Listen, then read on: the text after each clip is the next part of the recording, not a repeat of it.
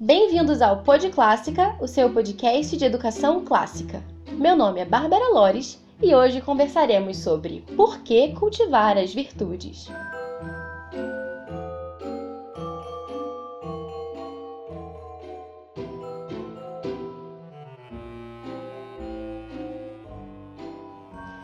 No último episódio, se vocês lembram bem, a gente estava conversando justamente sobre essa íntima relação que existe entre a educação clássica e a formação do caráter, ou seja, esse desenvolvimento das virtudes. E a gente falou também que a virtude é esse grande objetivo da educação. A gente falou sobre isso também ao longo da história, como que isso era visto na antiguidade, na Idade Média. Então, se você ainda não ouviu o último episódio, volta lá rapidinho, escuta, depois você vem para cá e escuta esse episódio, né? Porque se tem essa importância tão grande, né, é, a virtude, o nosso papel enquanto pais, enquanto educadores, culmina na formação de pessoas verdadeiramente virtuosas, né, de seres humanos completos.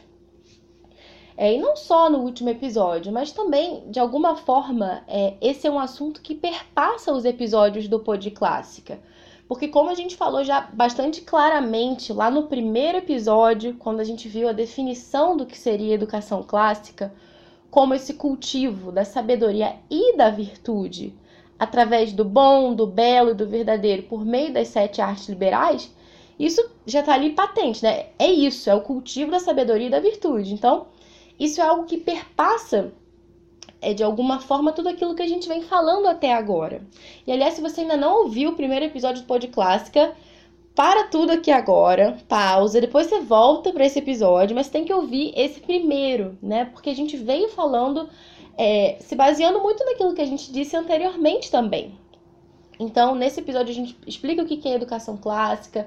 No segundo tem um pouquinho mais explicado do que são as artes liberais. Então, para você colocar as bases, é, é muito importante você ouvir também os episódios anteriores. Inclusive, o primeiro episódio do Pod Clássica foi o que teve até agora, se eu não estou enganado, o maior número de, é, de acessos né, da, da história do Pod Clássica, digamos assim. Então, vale muito a pena. É... E, então, né, colocando nesse panorama, a gente vinha discutindo já sobre isso e a gente aprofundou já um pouquinho mais é, na semana passada só que ficaram algumas questões ainda pendentes para a gente tratar, que são as seguintes. Eu deixei um gostinho ali né? no final do episódio, o pessoal deve estar, poxa vida, agora que ela vai falar, ela cortou e não falou, né? Que, quais eram nessas questões, né? O que, que exatamente são as virtudes? Como que a gente pode fazer para desenvolver as virtudes? Será que ser virtuoso é a mesma coisa que fazer coisa boa, né? Que ser bonzinho, ser um cara bacana? Será é, quais, são, quais são as principais virtudes que podem ser desenvolvidas é, na faixa etária da educação infantil, ou até mesmo nas outras faixas etárias? Será que pode haver alguma distribuição assim nas faixas etárias? Bom, como esse é um assunto de fundamental importância, porque é, é, é o nosso objetivo, né? Formar é pessoas virtuosas, né? Como a importância é muito grande e quase ninguém mais fala sobre isso na internet, eu resolvi dividir esse tema, que é bastante extenso, em dois episódios. Né? Então ele vai entrar para aquela série do como e porquê. Né? Já teve aquele, né? Como e porquê é, ler poesias, como e porquê ler contos de fadas, é, enfim. Então, é, esse vai ser assim também. Esse primeiro episódio de hoje vai tratar do porquê que a gente deve cultivar as virtudes.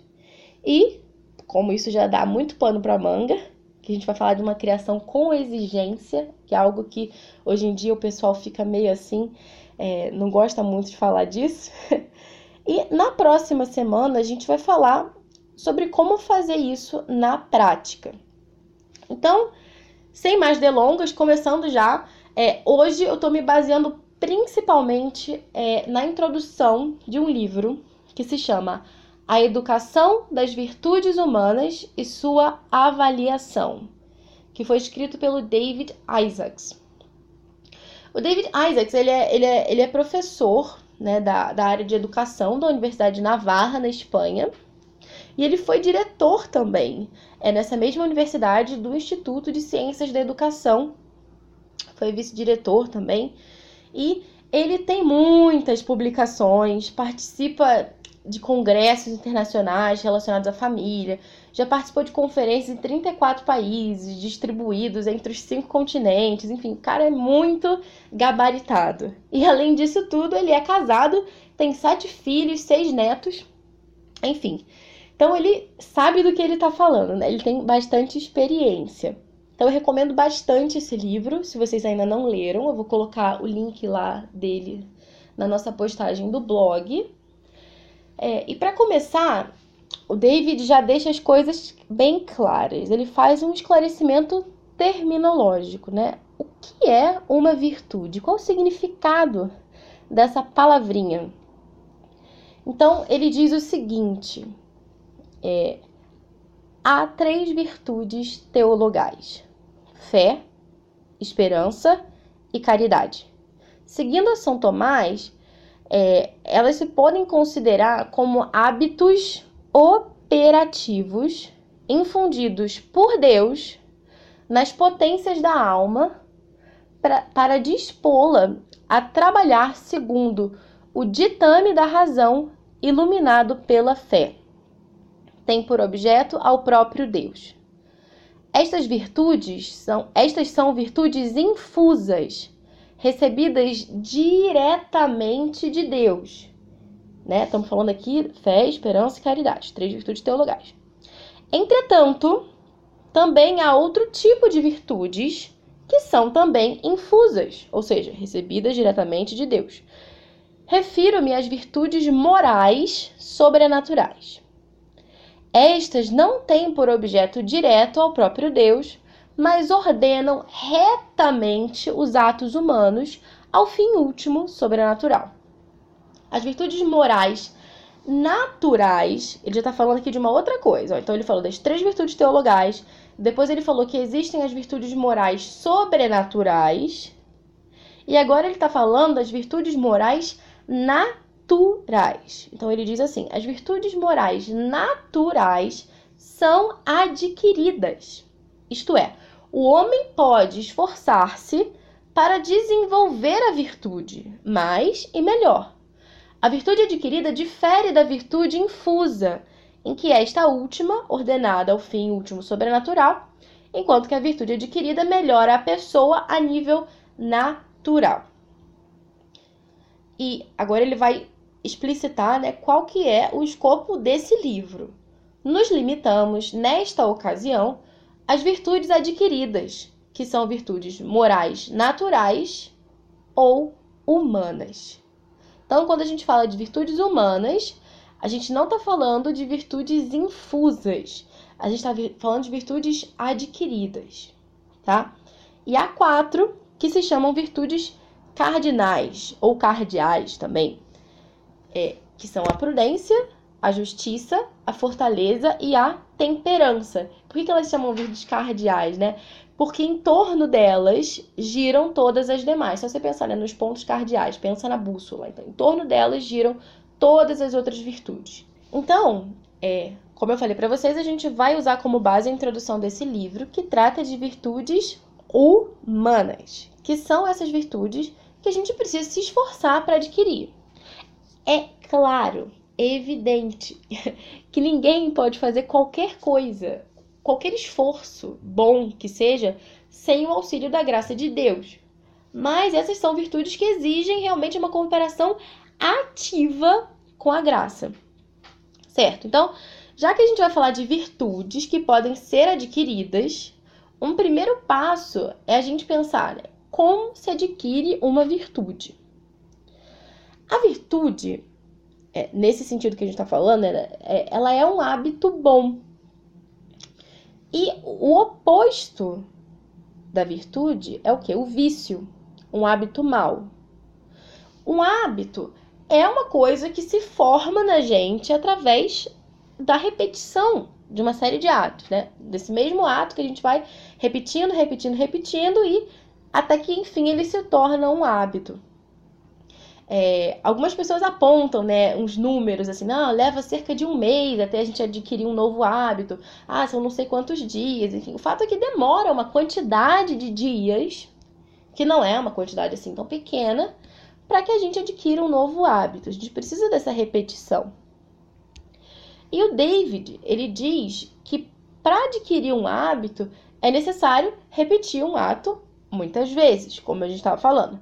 Mas, em geral, os nossos filhos, né, eles, eles só vão repetir atos bons se houver algum tipo de exigência que os impulsione a isso. Né?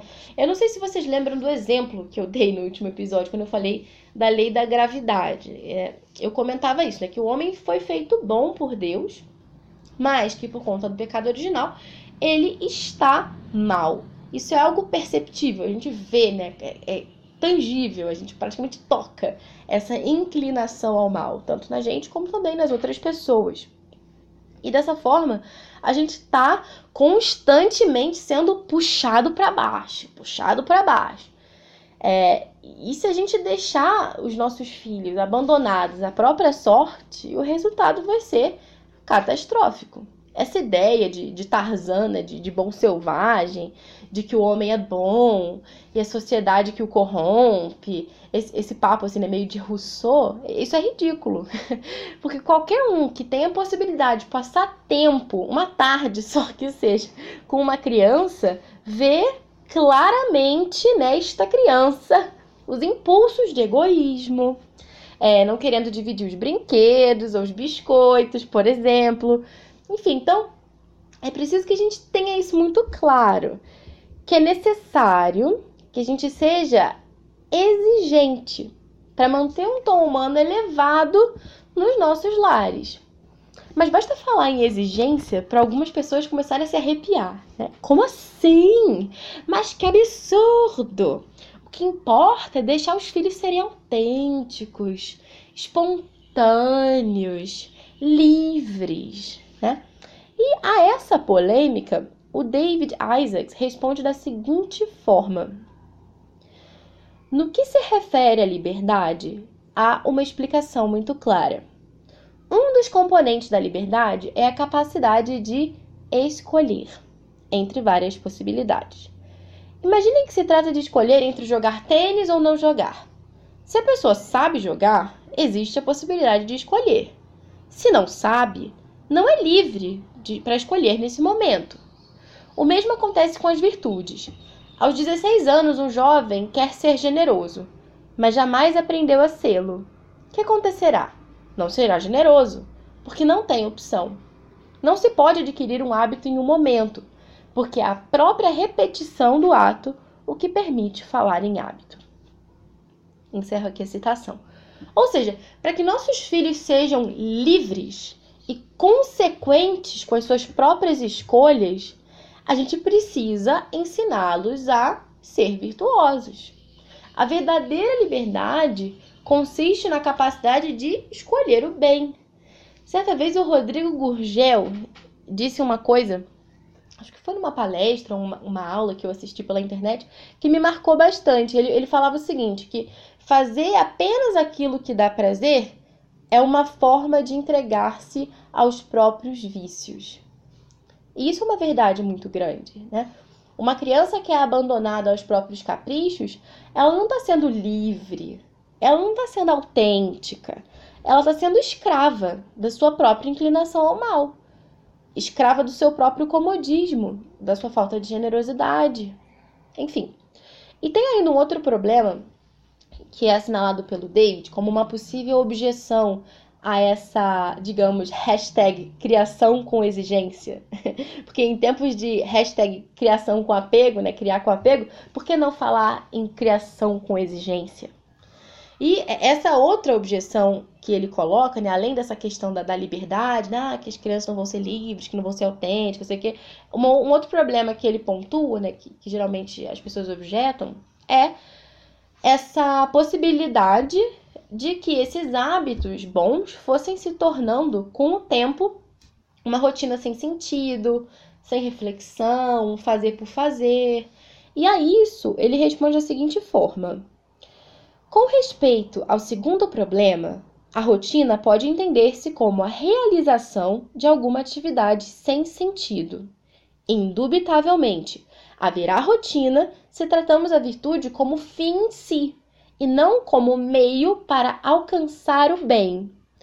Não se trata da ordem pela ordem, mas para conseguir uma convivência feliz ou uma eficácia real, por exemplo. Ora, há atos que, de acordo com o desenvolvimento da virtude e, portanto, da idade da criança, estarão mais dirigidos para algum fim. Por exemplo, a criança pequena desenvolve a virtude da perseverança atando os cordões dos sapatos. Existe uma finalidade muito clara para a criança. Entretanto, os mais velhos atamos os sapatos quase sem dar-nos conta, inclusive pensando em outras coisas. E nem por isso vamos dizer que o ato, já rotineiro, perdeu seu sentido. Encerro a citação. Então, resolvidas nessas principais objeções, é, tanto da questão da liberdade como dessa questão da, da rotina, né, de fazer por fazer, vamos voltar àquela ideia inicial que a gente estava falando antes, né, de que basicamente para que os nossos filhos repitam atos bons, é necessário que haja uma exigência dos pais nesse sentido. E o David, ele divide essa exigência em dois tipos. Ele diz que os pais podem exigir é, que os seus filhos façam coisas, o que seria uma exigência operativa. Por exemplo, ah, guarda o brinquedo, fala a verdade, né? Operativa, que eles façam coisas ou exigir que eles não façam coisas, que seria uma exigência preventiva. É importante dizer não. Né? Embora a nossa sociedade ela não compreenda mais isso, de certa forma, ou talvez não tanto a nossa sociedade, mas essa é, essas pessoas que têm mais voz né, na mídia e ficam dando pitaco, né, que ah, não pode falar não, tudo isso. É, então, é, essa exigência preventiva, ela é necessária. E, e o David diz por quê, né? Para que a criança não corra um risco desnecessário e também para que não desenvolva algum hábito operativo mal. Sobre isso, né, sobre esse desenvolvimento né, de, de, de um hábito mal, de um vício, tem um livrinho, PDF, está disponível é, gratuitamente no site Simply Charlotte Mason. Ele está em inglês, mas se você não entende inglês, eu acho que o Google Tradutor dá um jeito. e nesse e-book, é, que foi escrito pela Sonia Schaefer, ele trata é, precisamente né, sobre o cultivo dos bons hábitos e nesse, é, nesse e-book ela fala o seguinte, né? Se não tivermos a intenção de cultivar bons hábitos na vida dos nossos filhos, eles naturalmente formarão maus hábitos. De novo, aquela ideia da gravidade, né? Que se a gente não puxar o menino para cima, ele cai. Hum. É, vou colocar o link para vocês baixarem esse livro no nosso blog. É só acessar lá, é www.educaçãoclassica.com/blog. E um outro ponto que a Charlotte Mason também enfatizava bastante era o de que os bons hábitos eles podem ser treinados. E é bom de deixar isso claro também, né? Porque as virtudes são hábitos bons. E como qualquer hábito, elas podem ser sim treinadas. É claro que existem pessoas que nascem com uma maior facilidade, né? Ou que por temperamento, às vezes, são naturalmente mais inclinadas a algumas virtudes. É, da mesma forma que, por exemplo, existem pessoas que é, nascem com um excelente ouvido musical e são ali talentosíssimas mas também tem muitíssimas outras pessoas que chegaram a um grau de excelência na música sem ter ali uma predisposição natural, né? Simplesmente a base de muita dedicação, muito esforço pessoal. Então, assim também é, existem pessoas que são ali, né, naturalmente ordenadas, mas isso não significa que a gente não possa adquirir a virtude da ordem, né? Como a Charles Mason falava, os bons hábitos eles podem ser treinados. Certo? Então, as virtudes humanas podem ser adquiridas através da repetição de atos bons. OK. Mas quando é que a gente sabe que de fato adquiriu uma virtude? A gente sabe que adquiriu uma virtude quando aqueles atos bons começam a fazer parte de quem a gente é. Imagina que você está dirigindo e você vê uma bola atravessando a pista. Então, imediatamente você pensa que está vindo uma criança correndo atrás daquela bola. O que você faz? Você freia. Né? E você não faz isso no automático. Quer dizer, você faz isso no automático. Imediato ali, freou. Você não fica pensando, ah, será que é uma criança? Será que não é uma criança? É, será que primeiro eu coloco o pé no freio ou será que é na embreagem? Não.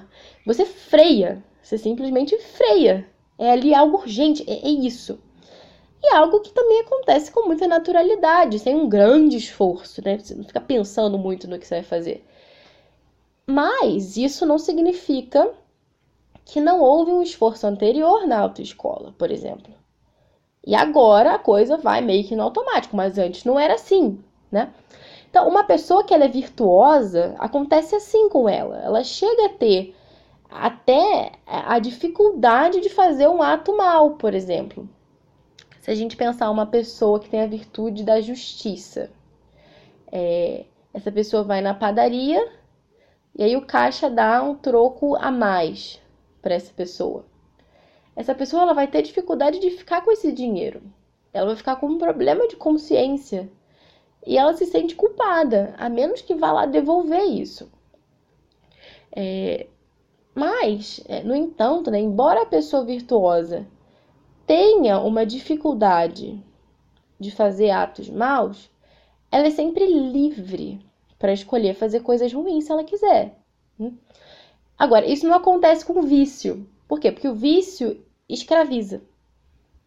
O ato contrário à virtude é o vício. Né? A gente falou disso já. O vício é um hábito mau. Como que a gente é, se vicia? Né? Você faz um ato é, moralmente ruim e repete várias vezes esse ato até que ele se torna um vício. E agora a dificuldade é não fazer mais esse ato. Então, mentiroso, compulsivo, por exemplo, é uma pessoa que mente, mente, mente.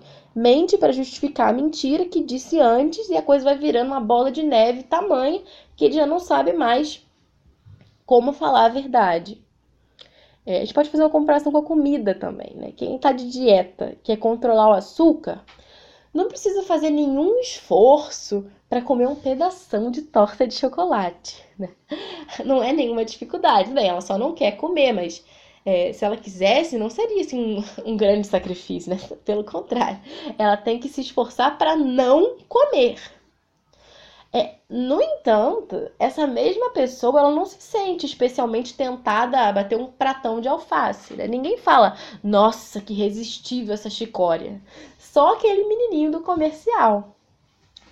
Os vícios, né, seguindo essa comparação, os vícios escravizam. É difícil abandonar um vício. A virtude não.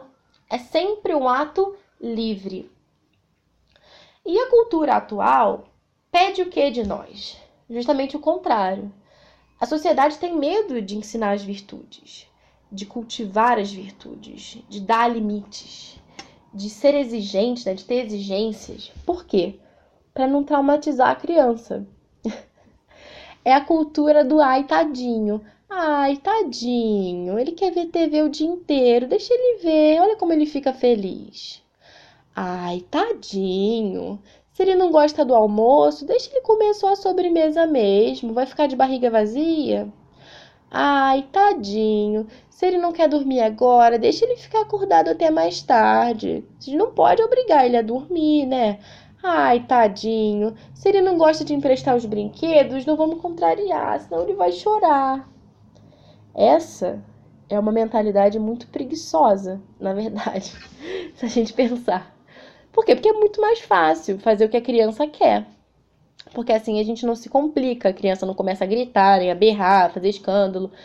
Colocar limites dá trabalho. Exigir dos filhos é, ao mesmo tempo, exigir de nós mesmos. Exigir que a gente saia da nossa zona de conforto.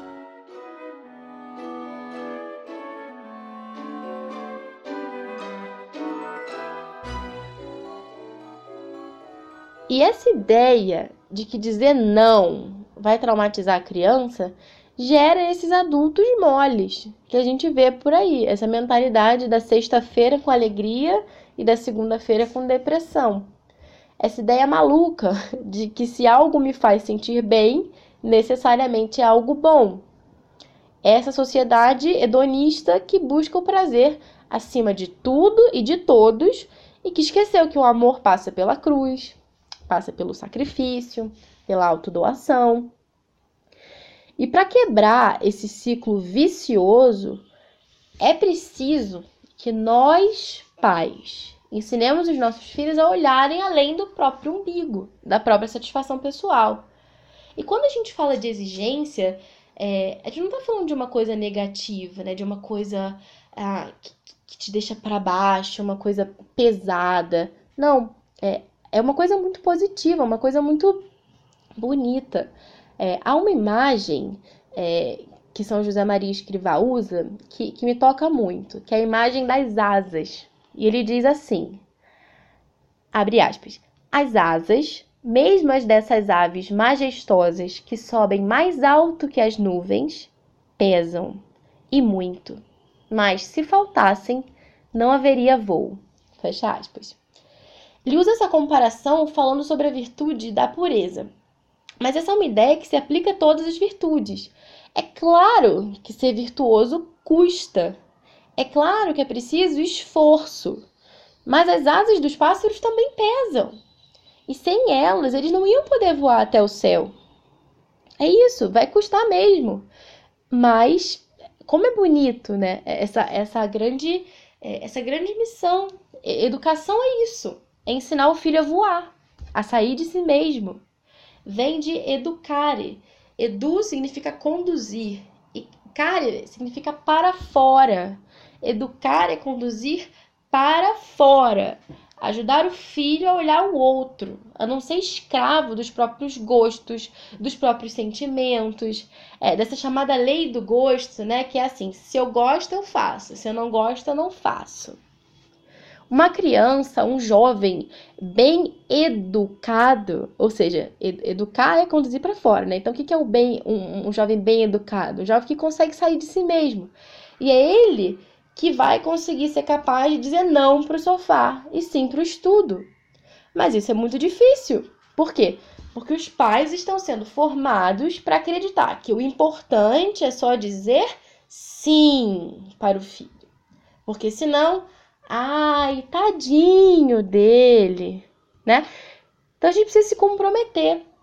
Se comprometer a assumir a responsabilidade de educar nas virtudes, a ser exigentes, a ajudar os nossos filhos a desenvolverem todo o seu potencial. E assim, pouco a pouco, passo a passo, que a gente vai transformar a nossa sociedade de forma verdadeira. Um ambiente virtuoso na sociedade leva as pessoas a serem virtuosas muitas vezes até sem querer. É claro que isso não é o ideal, né? Que o mero ato externo não faz com que a pessoa seja virtuosa, porque falta a retidão de intenção. A gente vai falar um pouquinho mais sobre isso no próximo episódio. Mas, mas é interessante você já ir pensando sobre isso, né? não, não é só o ato externo, né? Tem alguma coisa ali interna. É, uma vez eu estava lendo um livro que falava, falava sobre, sobre Santa Teresinha do Menino Jesus. E mesmo que você não seja católico, é bastante interessante, enfim, ler sobre os escritos dela. É, mas não é sobre os escritos dela que eu vou falar agora. Nesse livro, é, ele falava uma coisa bem interessante que eu vou ler para vocês, que é, que é o seguinte. Teresa do Menino Jesus indica o caminho do heroísmo. Heroísmo que está muito longe de ser supérfluo é até fundamental para a vida cristã, pois não é exagerado afirmar que esta é a primeira época, desde o estabelecimento do cristianismo, em que é necessário ser heróico para viver uma vida cristã normal. Tudo é confusão. Poderia alguém imaginar que seria heróico ter quatro filhos? E, no entanto, muita gente hoje em dia acha que o é. O heroísmo é relativo, conforme as circunstâncias. Se ter um filho cada ano é normal na vizinhança, os pais de família numerosa não precisam ter qualidades heróicas. não farão mais do que aceitar o que vem naturalmente, confortados com o apoio da opinião pública e de um ambiente compreensivo. Numa época mais cristã, as pessoas cujas virtudes pessoais fossem medíocres eram levadas para o caminho do céu como que pela maré. Nasciam, cresciam, casavam, tinham filhos, permaneciam fiéis ao outro cônjuge, tomavam conta dos pais, educavam os filhos nas regras da moralidade geral, casavam, casavam-nos, ajudavam a criar os netos, reuniam-se em torno do chefe de família, tudo em conformidade com os hábitos da época, sem terem de elevar-se nem um pouco acima da virtude média. Faziam apenas o que era socialmente aceitável. Nos nossos dias, as coisas são muito diferentes. Para levar uma vida cristã normal, é preciso querer navegar contra a corrente. Para ser normal, segundo os princípios cristãos, é preciso ser heróico. Pode-se objetar que não se espera que as pessoas normais pratiquem o heroísmo. O fato é que, hoje em dia, e cada vez em maior número, é necessário que o façam. Poderemos lamentar este fato e ver no objetivo do nosso apostolado social o estabelecimento de uma sociedade em que toda a gente possa viver uma vida cristã normal, sem ter que temer dificuldades insuperáveis. Mas, enquanto isso, nós vivemos como vivemos e estamos na época em que estamos. Não será diminuindo o ideal, nem aceitando infinitos compromissos que resolveremos o problema. Nós somos como esses doentes extremamente enfraquecidos, que estão prontos a aceitar condições de saúde ainda mais precárias. Não será preferível conservar o ideal, mas torná-lo atualmente possível? Não será preferível revigorar gradualmente a saúde? Encerro aqui a, a citação. É, e como que, que isso é, né? Hoje em dia é muito interessante, né? Porque isso que eu falava, né? De que o ambiente ele é, influencia de certa forma né, nas virtudes das pessoas.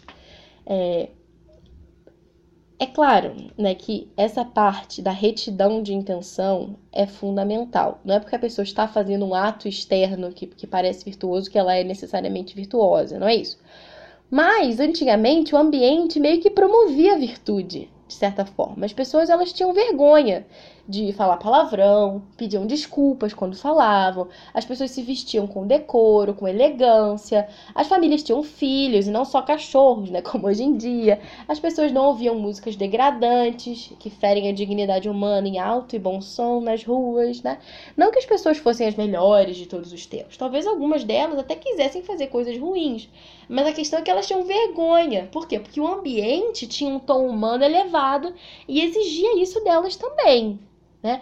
A gente pode imaginar isso como uma correnteza, como essa imagem que esse trecho que eu li é, fala. Né? O mar é, ele levava as pessoas a agirem de forma boa, ainda que isso fosse só algo externo para algumas dessas pessoas. Né? Quem queria ser bom, embora tivesse sim que se esforçar, é, não tinha que fazer um esforço tão grande como o que a gente faz hoje. Hoje em dia, não. Se a gente quiser ser bom, a gente tem que nadar contra a corrente, a gente tem que ser heróico, como falou nesse trecho. A gente tem que ser hashtag diferentões. Mas a gente pode mudar esse ambiente, mudando em primeiro lugar as nossas próprias casas. Em tempo de eleição, é bom a gente falar sobre isso também, né? Porque às vezes as pessoas elas é, têm essa ideia, né, de que é, simplesmente uma pessoa pode ser eleita e tudo vai mudar. Né? O, o, Brasil inteiro vai mudar como se fosse algo assim da noite para o dia. É, nenhum candidato é bom o suficiente para isso. É, não estou aqui fazendo propaganda para ninguém, não tô falando nada, só estou querendo dizer isso, que essas maluquices de que assim, né, as coisas vão mudar completamente do dia para a noite, o nome disso é revolução. e a história tem mostrado que isso não deu certo, né? Então, é, é bom a gente ter cuidado com isso. As coisas elas têm que ser feitas de uma forma é, orgânica, elas têm que mudar pouco a pouco. E elas começam mudando na nossa casa. Né? Como? A gente não tendo vergonha de fazer o que é certo, de procurar virtude, não tendo medo de emitir uma opinião contrária à opinião dominante, seja entre os familiares, entre os amigos. É, Para a gente mudar a nossa sociedade, a gente primeiro tem que mudar os nossos filhos, que são o futuro dela. E para mudar os nossos filhos, a gente tem que mudar a nós mesmos.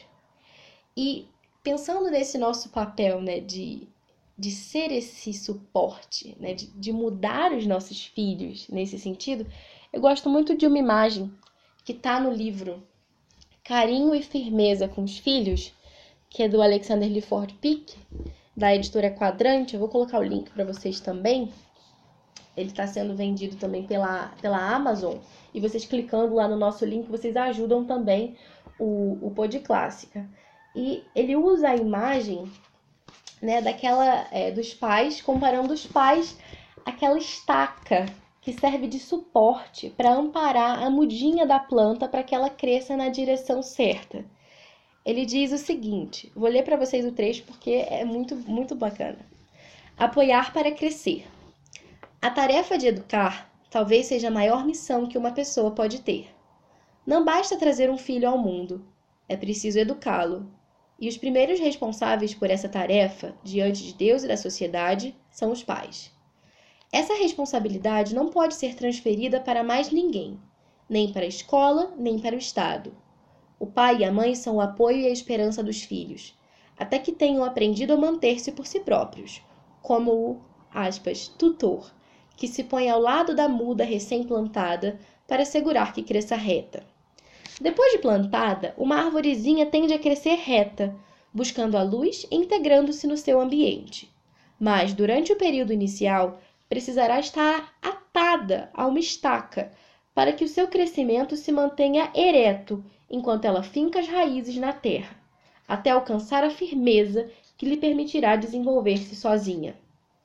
Se isto se aplica a um nível de vida tão elementar como é a vida vegetativa, na qual não há necessidade de se mover ou de raciocinar para alimentar-se, crescer e reproduzir-se, quanto mais não se aplica a uma pessoa, que reúne em si tanto a vida vegetativa como a animal e a intelectual. No caso do ser humano, esse aspas, tutor deve ser adaptável, flexível e firme.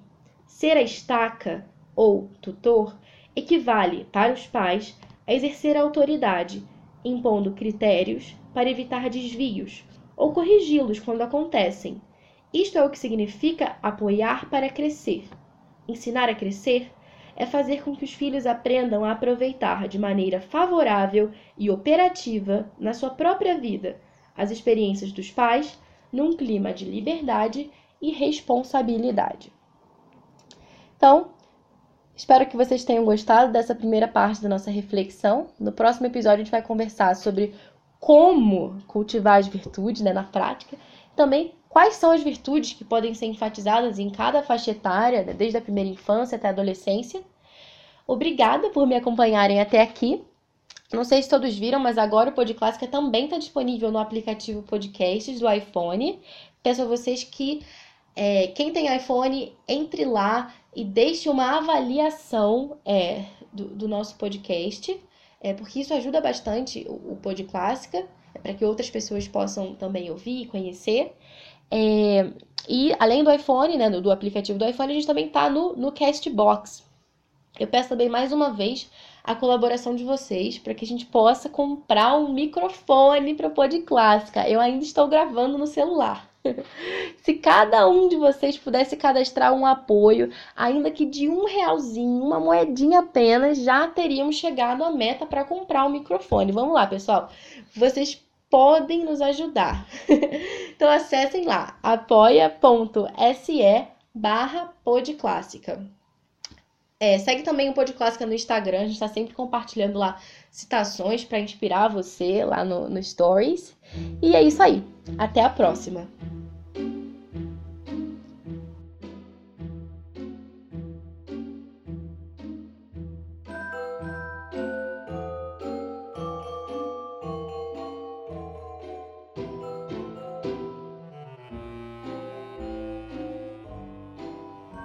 Você ouviu o Pod Clássica, primeira temporada, episódio 17. Acesse o nosso site www.educaçãoclássica.com.